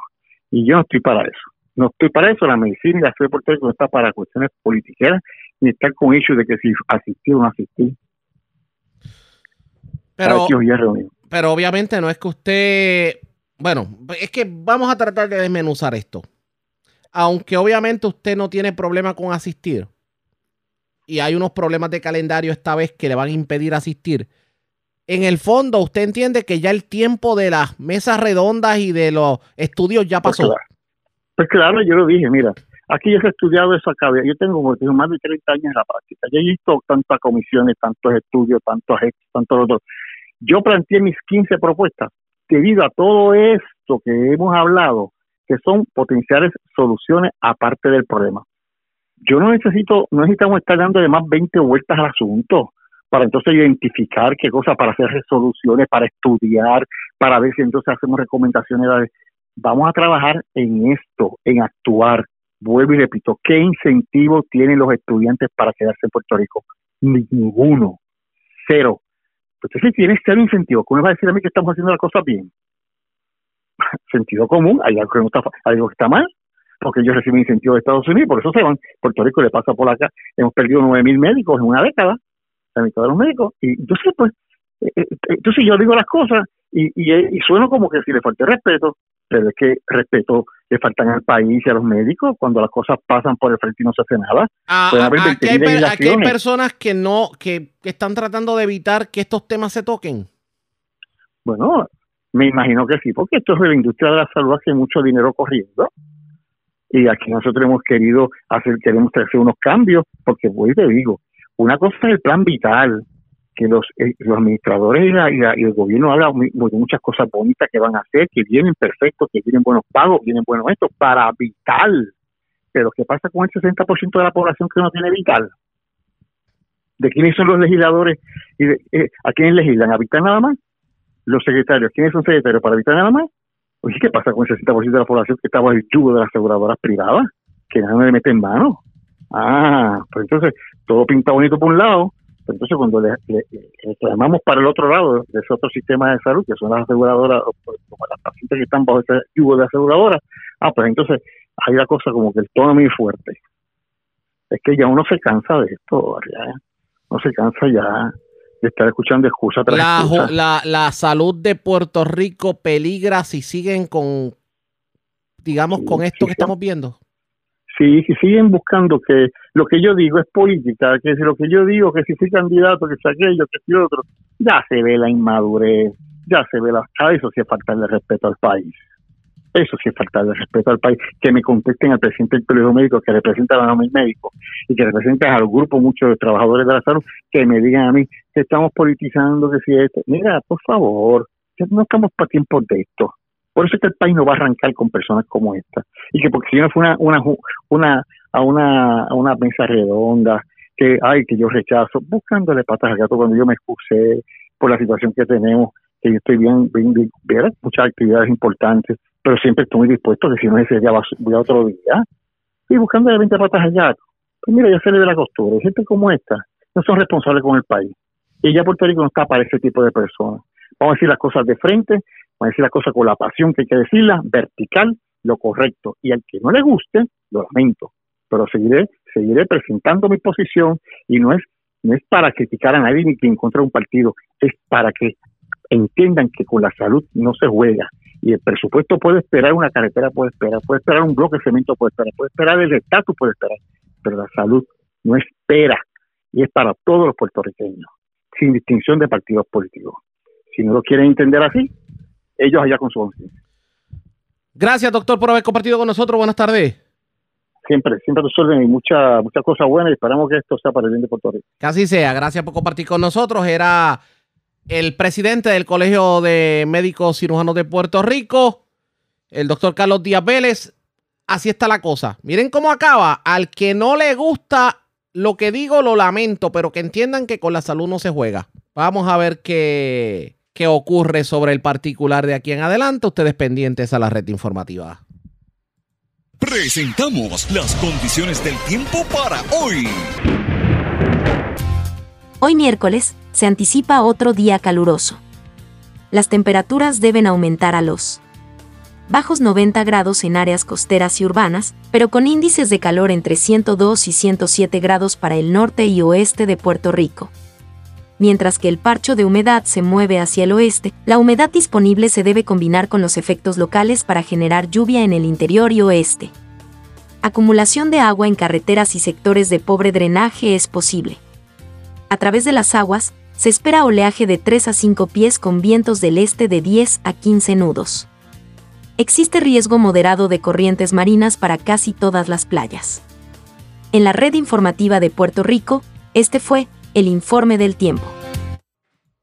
La red le informa. Señores, regresamos a la red le informa. Somos el noticiero estelar de la red informativa, edición de hoy miércoles. Gracias por compartir con nosotros. Tal y como lo habíamos adelantado en los pasados días, cuatro demandas de clase fueron radicadas en el Tribunal de Primera Instancia contra varias compañías de seguros de automóviles, entre ellas Mafre, Triple S, Universal y la Cooperativa de Seguros Múltiples, en las que se alega que le están cobrando a los consumidores una deducción por depreciación en piezas de reemplazo en la carrocería de automóviles.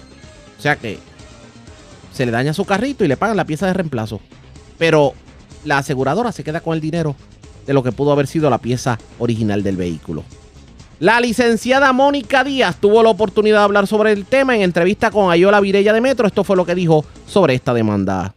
Claro que sí. Eh, esta demanda pues la estamos incoando, impugnando esta práctica que se lleva a cabo en las compañías aseguradoras, específicamente las compañías privadas en estos momentos. Eh, la práctica que tienen es que deducen una depreciación a las reclamaciones. Y esta depreciación eh, la hacen por deducción por depreciación de piezas. Nosotros estamos alegando que las piezas no tienen depreciación. No es lo mismo tener una goma que por uso y desgaste tiene depreciación y esas sí no están cubiertas versus una puerta, un bumper que ha, sido afectado en un accidente y que esta misma no tiene una depreciación porque sigue siendo una parte esencial del carro que las tenías en perfectas condiciones antes y que los seguros están alegando que por ellos tener que reemplazarla por una pieza nueva que no era del mismo año del vehículo que está asegurado, tiene que tener un por ciento de depreciación. En este, en este caso, eh, son pleitos que se están llevando independientemente contra cada aseguradora. Son cuatro, cuatro o cinco pleitos, entiendo. En estos momentos tenemos contra cuatro de las grandes aseguradoras. Está entre ellas MAFRE, Cooperativa de Seguros Múltiples, Triple S Propiedad y Universal Insurance. ¿Y por qué se hace separado y no, no una acción agrupando a todas las aseguradoras si es la misma práctica? Aunque sea la misma práctica, en efecto, se tiene que hacer individual porque cada una es una corporación individual. Eh, nosotros no podemos ir en un conglomerado porque esto no es una asociación, ellos no están en conjunto, o sea, son corporaciones distintas y por tanto tenemos que ir contra ellas individualmente.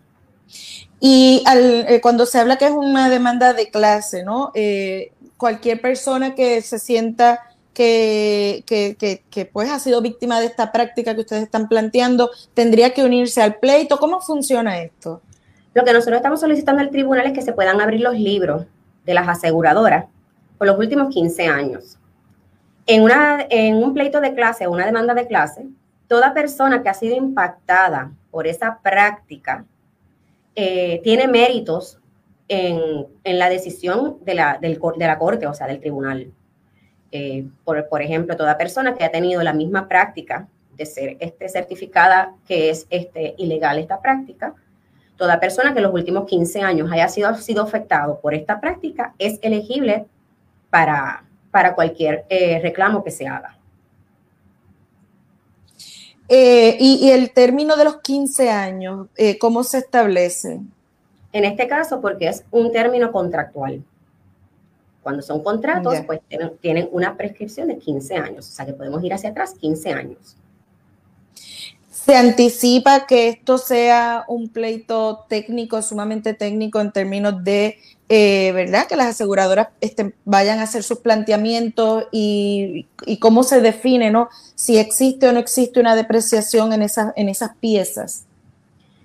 Bueno, tenemos obviamente eh, casos anteriores que han determinado que esta práctica no se debe eh, establecer. Incluso en los Estados Unidos esta práctica no es permitida. Eh, pero sí entendemos que, es una, es que, que va a ser un, un litigio que va a tomar tiempo para poder probarlo porque son muchos los afectados, pero a la misma vez sabemos que, que, que es, es un pleito que debemos llevar. Es una injusticia eh, al consumidor y lo que estamos buscando realmente es justicia al consumidor, que ya bastantes han sido afectados a través de estos años con todo lo que hemos tenido que vivir. ¿Por qué, licenciada, porque esta demanda se lleva eh, a nivel estatal y no a nivel federal? En este caso, nosotros entendimos que el mejor foro era el estatal. No se descarta que pueda ser una demanda eh, federal, pero entendemos que tenemos que empezar por lo más básico, que es el Estado. Así que pues entendíamos que nuestro primer foro tenía que ser primera instancia. Las personas que quieran seguir el, eh, desarrollo de este pleito, ¿cómo va? ¿Hay algún tipo de página o portal donde puedan obtener información de qué se trata el pleito, ver la demanda, eh, ver cómo avanza? Claro que sí. En estos momentos estamos eh, exhortando a toda aquella persona que esté interesada en más información acerca del proceso y pueda y quiera obviamente agregarse a la causa de acción, eh, pueden escribir su información de contacto a mdiaz@1800lawfirm.com y le estaremos brindando toda la información necesaria para que estén informados de los procesos que estamos llevando. Expresiones de la licenciada Mónica Díaz. Vamos a ver qué termina ocurriendo con estas demandas de clase. ¿Cuán éxito para los demandantes tendrá la misma? ¿Cuánto dinero tendrán que entregar las aseguradoras en caso de que la demanda baje en su contra? Eso está por verse pendientes a la red informativa. La red le informa. Cuando regresemos, más noticias del ámbito policíaco y mucho más en esta edición de hoy, miércoles, del Noticiero Estelar de la red informativa.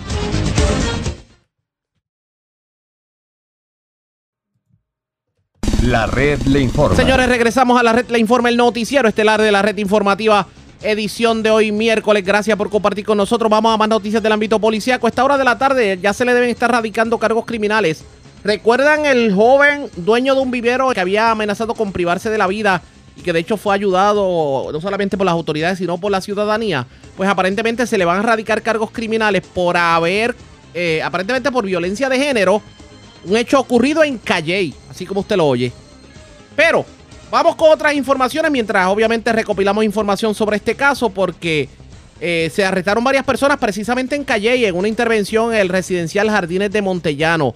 También en San Lorenzo una persona fue acusada de haberle robado pertenencias a su señora madre. Y también se erradicaron cargos criminales contra un hombre aparentemente por cometer actos lascivos contra una menor de edad. Un hecho ocurrido en Juncos. La información la tiene Edgardo Ríos Queret, oficial de prensa de la policía en Cagua. Saludos, buenas tardes. Buenas tardes. ¿Qué información tenemos?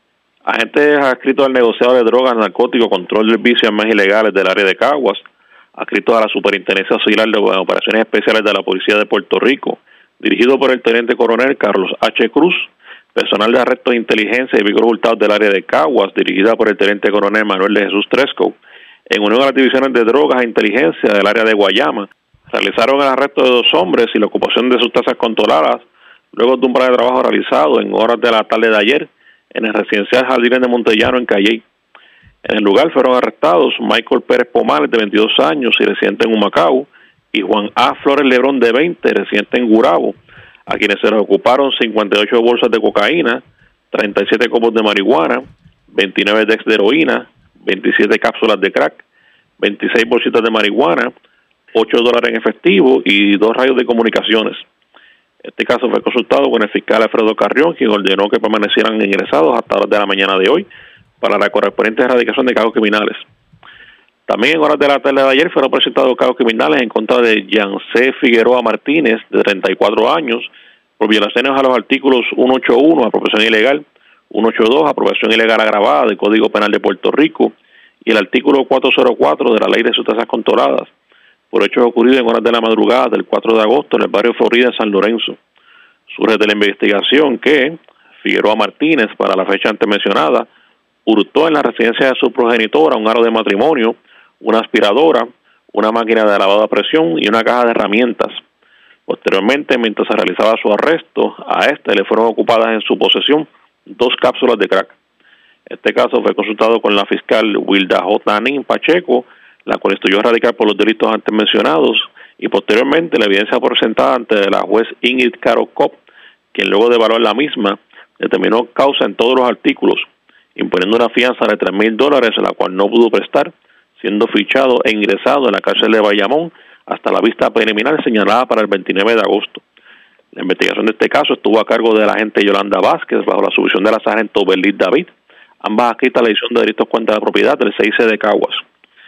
También el agente Edgardo Rolón, adscrito a la edición de delitos sexuales y maltrato a menores del área de Caguas, informó sobre la realización de cargos criminales en contra de Ismael Burgos Reyes, de 72 años y residente en Juncos, por violaciones al artículo 133, actos lascivos del Código Moral de Puerto Rico, y el artículo 59, maltrato de la Ley para la Seguridad, Bienestar y Protección de Menores.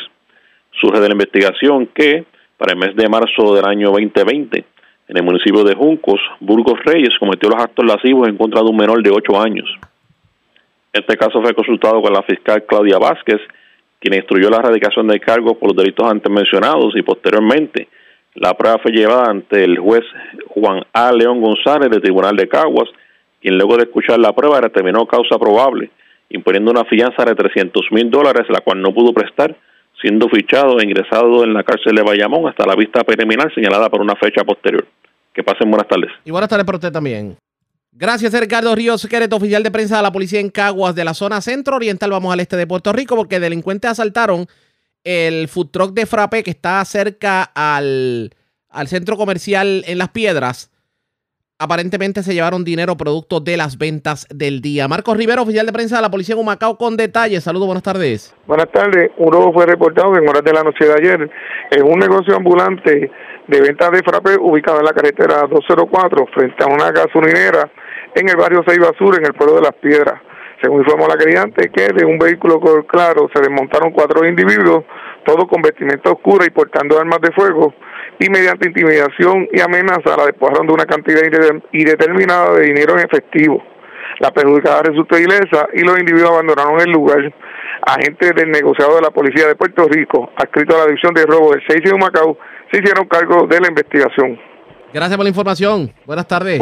buenas tardes. Era Marcos Rivera, oficial de prensa de la policía en Humacao, de la zona este. Vamos al noroeste de Puerto Rico, porque las autoridades fueron a diligenciar una orden de arresto en Aguada, pero aparentemente la persona que era buscada por escalamiento le lanzó el vehículo en que iban, bueno, literalmente intentó arrollarlos. la persona huyó desde el lugar, se logró eh, incautar el vehículo eh, para efectos de investigación. La información la tiene Diana Hileri, oficial de prensa de la policía en Aguadilla. Saludos, buenas tardes. Sí, buenas tardes, Ariaga. Esa gente linda que sintoniza están utilizando el mismo modus operandi de lanzarle los vehículos a la policía. La, unidad preventiva del distrito de Aguadilla, adscrita al negociado de la Policía de Puerto Rico, en la tarde de ayer se disponía a diligenciar dos órdenes de arresto en el residencial Aguada Garden de Aguada contra Edwin Ortiz Rosario, de 31 años, con una fianza de 45 mil dólares por los delitos de escalamiento y violencia de género, las que fueron expedidas por los jueces Dinora Martínez y Rolando Matos Acevedo del Tribunal de Aguadilla. El hombre, para no ser detenido por la policía, le lanzó el vehículo Toyota Eco color verde al agente Kelvin González Badi de la citada unidad preventiva quien para defender su vida repelió la agresión utilizando su arma de reglamento. El individuo del lugar y abandonó el auto en la urbanización Flamboyant de ese pueblo, el cual fue ocupado para investigación. Se unió a la misma el agente Luis Seín Egipciaco de la División de Homicidio, dirigido por el teniente Orlando Camacho Vélez, quienes se hicieron cargo de la investigación en unión al fiscal Juan Ramos para la posible erradicación de cargos en ausencia contra el agresor en el día de hoy. Como siempre, desde la comandancia, les informó su oficial de prensa, la agente Diana Hilerio. Gracias por la información. Buenas tardes. Buenas tardes. Era Diana Hilerio, oficial de prensa de la policía en Aguadilla, de la zona noroeste. Vamos al sur de Puerto Rico, porque señores, una persona fue timada, compró un vehículo y pues cayó en el clásico pescadito de que el vehículo lo habían empeñado y no se había dado cuenta cuando fue a hacer el traspaso sorpresa. Además, en Villalba ocurrió un incidente violento, específicamente se arrestó a un hombre de 40 años en Villalba, aparentemente amenazó con un arma de fuego a su señor padre. La información la tiene Kenny Ojeda, oficial de prensa de la Policía en el Sur. Saludos, buenas tardes. Buenas tardes. Agentes adscritos al distrito de Villalba arrestaron a Dalwin Ortiz Burgos, de 40 años, en el barrio El Nuevo Pino del mencionado municipio, luego de que amenazó con un arma de fuego a su padre. Según se indicó, los hechos ocurrieron a las 3 y 30 de la tarde del 7 de junio y el caso se consultó con, el, con la fiscal Ada Torres Pérez de la Fiscalía de Ponce, quien instruyó la erradicación de cargos por maltrato a la persona de edad avanzada y violación a la ley de armas de Puerto Rico. El agente Luis Correa del Distrito Policiaco investigó y transportó al arrestado hasta el cuartel donde llegó a eso de las seis y veintiséis de la tarde y el caso está bajo investigación. Por otro lado, una querella de timo fue reportada a las 5 y 59 de la tarde de ayer en la calle Jerusalén de la urbanización Palomino Hills en Yauco. Según informó el querellante que compró un Toyota Forerunner del año 1994 por la cantidad de dos mil dólares y al realizar el traspaso esta tenía gravamen de hipoteca. El caso fue referido a la División Propiedad del Cuerpo de Investigaciones Criminales de Ponce, quienes continuarán con la investigación. Gracias por la información. Buenas tardes. Buenas tardes. Era Kenny Ojeda, oficial de prensa de la policía en el sur. Vamos a otro tema, señores, porque hoy la directora ejecutiva de Salud Integral en la Montaña, la doctora Gloria Amador, junto a un grupo de mujeres salubristas y líderes de base comunitaria, hablaron sobre el acceso a los servicios médicos a la mujer en la montaña. De hecho, se abrió una oficina eh, de la mujer por parte de SIM en el municipio de Comerío. Hoy hubo conferencia de prensa. Vamos a escuchar parte de lo que fue esa conferencia de prensa. Especializada, laboratorios clínicos, farmacias y servicios auxiliares. SIM ha sido el pionero en la administración de vacunas de sobre 100.000 dosis de vacunas administradas y el seguimiento de pruebas COVID-19 sobre 78.700 pruebas de antígenos y PCR realizados en la montaña. We have strengthened our agricultural worker programs with preventive health services for migrant and stationary agricultural workers and their family members in face of exposure to pesticides and other occupational risks, seeking to increase the capacity, availability, and accessibility of primary and specialized health services clinical laboratory, pharmacy, and ancillary service. As well, SIM has been pioneer in the administration of vaccines with over 102,000 doses of administered, and in the screening of COVID-19 tests with over 78,700 antigens and PCR tests carried out in the mountains.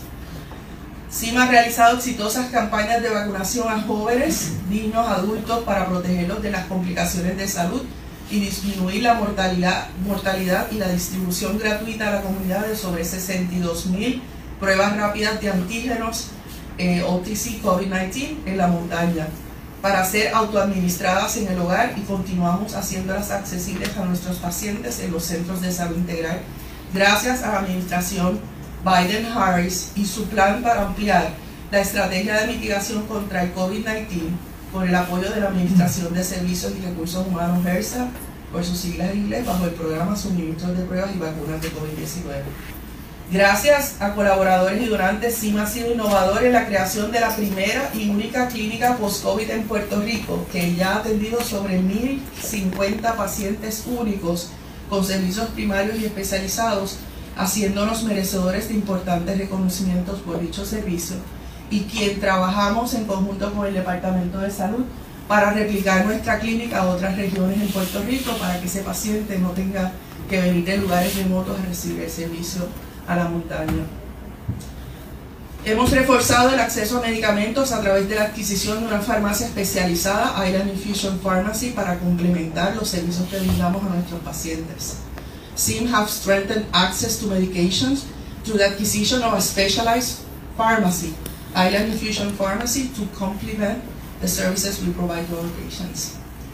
Complementamos, completamos la remodelación del Centro de Salud en Orocovis, Continuamos la construcción del nuevo centro de salud en Barranquitas, la nueva clínica de salud oral en Bayamón, la nueva clínica de optometría en Corozal, la nueva clínica de consejería de abuso de sustancias y el nuevo estacionamiento en Naranjito, el nuevo centro de salud en Orlando, Florida, donde estamos cruzando eh, eh, áreas limítrofes para otras jurisdicciones y la extensión de nuestros servicios a 38 municipios de la isla con el programa Hospicio y hay muchos proyectos más en proceso que pronto así serán inaugurados.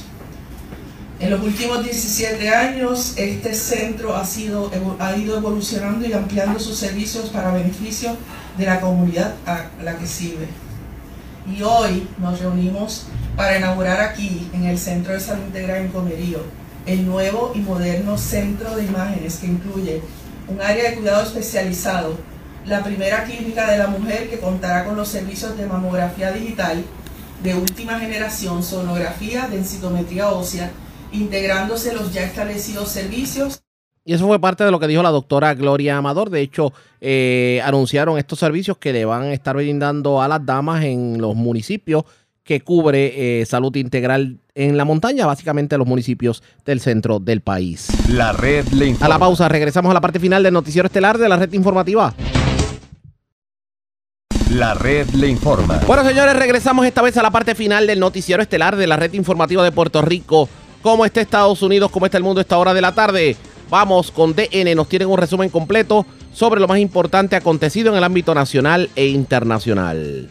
El FBI incautó documentos del resort Mar-a-Lago del expresidente estadounidense Donald Trump, ubicado en el estado de Florida. El lunes por la noche, Trump emitió un comunicado que decía: Mi hermosa casa Mar-a-Lago de Palm Beach, Florida, está actualmente sitiada, allanada y ocupada por un gran grupo de agentes del FBI. Hasta entraron a mi caja fuerte. Trump se encontraba en Nueva York en ese momento. Varios medios de comunicación informan que la orden de allanamiento ejecutada por agentes del FBI es parte de una investigación sobre si Trump se llevó 15 cajas que contenían registros de la Casa Blanca, incluidos algunos documentos clasificados, después de dejar su cargo como presidente de Estados Unidos. Dicha maniobra podría constituir una violación criminal de la ley de registros presidenciales. En respuesta, el líder de la minoría republicana en la Cámara de Representantes, Kevin McCarthy, amenazó con investigar al fiscal general de Estados Unidos, Merrick Garland, si el partido Republicano llegar a recuperar el control de la Cámara de Representantes después de las elecciones de mitad del mandato. Todo esto ocurre al tiempo que Donald Trump enfrenta otras múltiples investigaciones por su intento de revocar los resultados de las elecciones presidenciales de 2020. Visite nuestro sitio web democracynow.org es para obtener la información más reciente sobre el allanamiento de Mar-a-Lago en una entrevista con Robert Weisman, presidente de la organización Public Citizen. El director de la empresa estatal ucraniana de energía nuclear les está pidiendo a Rusia y a Ucrania que desmilitaricen un área de 5 kilómetros de ancho alrededor de la planta nuclear de la ciudad de Zaporilla, luego de que los enfrentamientos durante el fin de semana dañaran el equipamiento de seguridad del complejo nuclear ocupado por Rusia.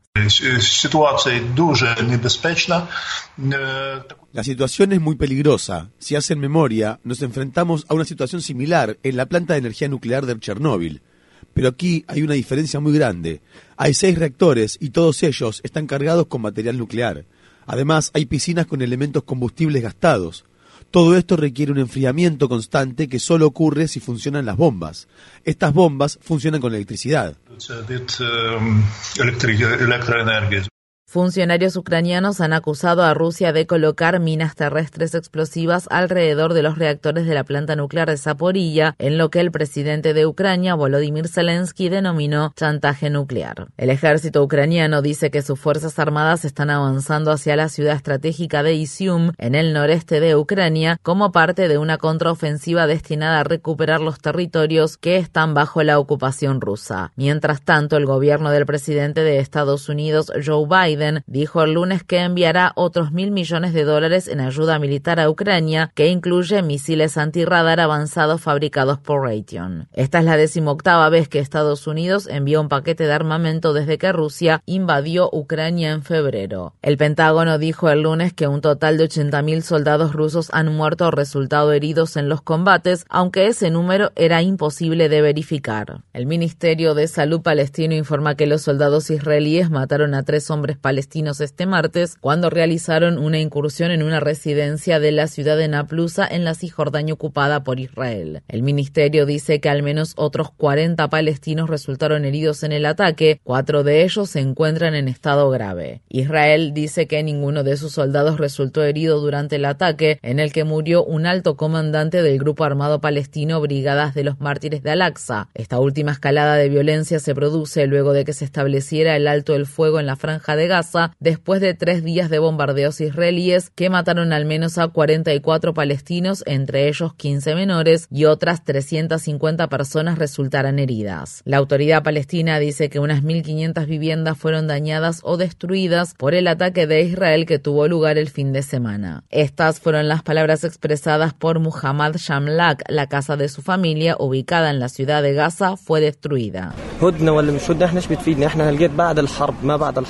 Sin alto el fuego, ¿cómo nos ayudará esto después de los combates cuando nuestra casa fue bombardeada y destruida? ¿Quién la reconstruirá? Los líderes se han dado la mano, eso está bien, pero ¿qué pasa con las personas que perdieron sus hogares y que ahora están varados? Tenemos familiares que antes habían perdido sus casas y ahora ha vuelto a suceder. En la ciudad de Nueva York, cientos de personas se reunieron el lunes frente a la sede de la organización Amigos de las Fuerzas de Defensa de Israel, que se encuentra ubicada en la parte central de Manhattan, para realizar una manifestación de emergencia en respuesta al permanente ataque de Israel contra Gaza. Estas fueron las palabras expresadas por Abdullah Akl, miembro de la organización comunitaria en el transcurso de nuestras vidas, que organizó la protesta. Esta manifestación se está realizando en todo el país, especialmente porque se está bombardeando a Gaza hoy y se ha bombardeado durante los últimos cuatro días. Alto el fuego no significa realmente un alto el fuego, porque como sabemos, los altos el fuego se rompen una y otra vez, especialmente por las Fuerzas Armadas del Apartheid. Es por ello que estamos aquí diciendo que los altos el fuego no funcionan. Estamos aquí luchando por la liberación absoluta de Palestina.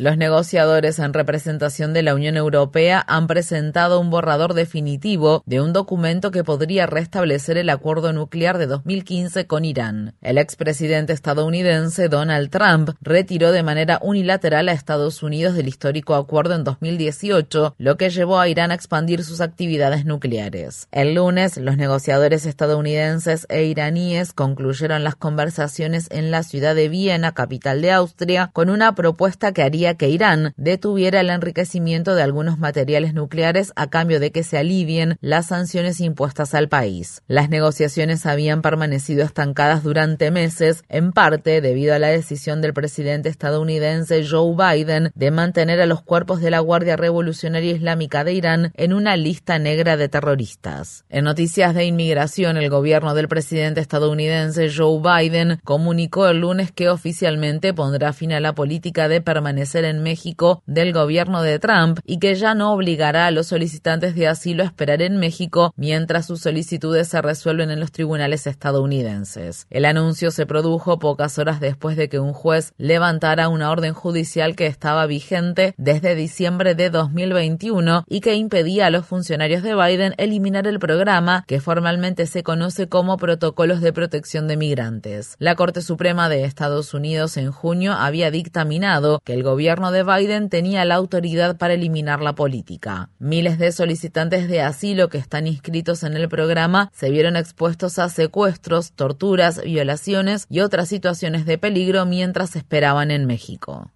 En Estados Unidos, un tribunal federal de la ciudad de Brunswick, en el estado de Georgia, condenó a los dos hombres blancos, Gregory y Travis McMichael, padre e hijo respectivamente, a una cadena perpetua adicional bajo los cargos federales de delitos de odio por matar en 2020 a Maud Arbery, un hombre negro de 25 años que fue asesinado a tiros mientras corría por un vecindario predominantemente blanco. Un cómplice, William Bryan Jr., fue sentenciado a 35 años adicionales. Los tres hombres actualmente están cumpliendo sus cadenas perpetuas en Georgia, luego de que en noviembre de 2021 se los condenara por el asesinato de Arbery. El lunes, una jueza rechazó una solicitud de los McMichaels para cumplir su condena en una prisión federal que argumentaron sería más segura que la prisión estatal donde están recluidos. La madre de Ahmaud Arbery, Wanda Cooper Jones, habló con los periodistas frente al edificio del juzgado después de que se dictaran las Travis optó por no decir siquiera que lo sentía. Así que esto realmente le mostró a la corte, le mostró a la familia, le mostró a todos los que han estado diciendo justicia para Maud qué tipo de personas realmente son las que me quitaron a mi hijo.